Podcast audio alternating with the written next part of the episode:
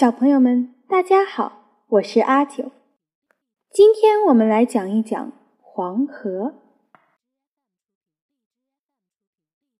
打开中国地图，可以看到上面有一个大大的蓝色的几字，它就是中华文明的母亲河——黄河。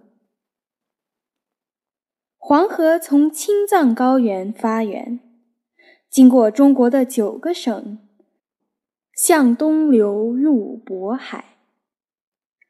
黄河上游河水清澈，草滩上浅浅的溪流，由西向东渐渐汇成大河。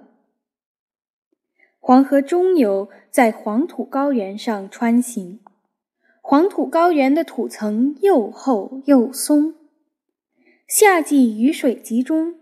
暴雨把黄土冲入河中，河水变成滚滚的泥流。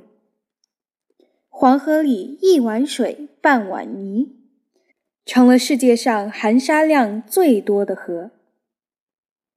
暴雨一年又一年地冲刷着黄土，在黄土高原上冲出千万条深深的沟壑。到了下游。黄河河道变宽，水流变慢，于是河水带来的大量泥沙在河床中积起来。河床中泥沙越积越高，两岸的河堤也只能跟着不断升高。千百年下来，黄河河床比两岸的地面还高出了许多。成了地上河。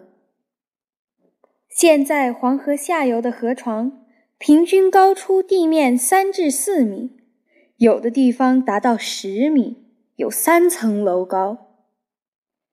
距今两千六百多年的时间里，黄河下游曾经决堤一千五百九十多次，河床改道二十六次。每一次黄河决堤或改道。都是一场大灾难，成千上万个家园被淹没，无数的人流离失所。自古以来，中华文明受到黄河的哺育，同时也在克服黄河带来的灾难中发展成长。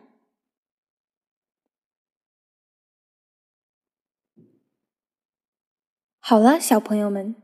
今天就讲到这里，下个星期请继续收听阿九的杂货铺，下周见。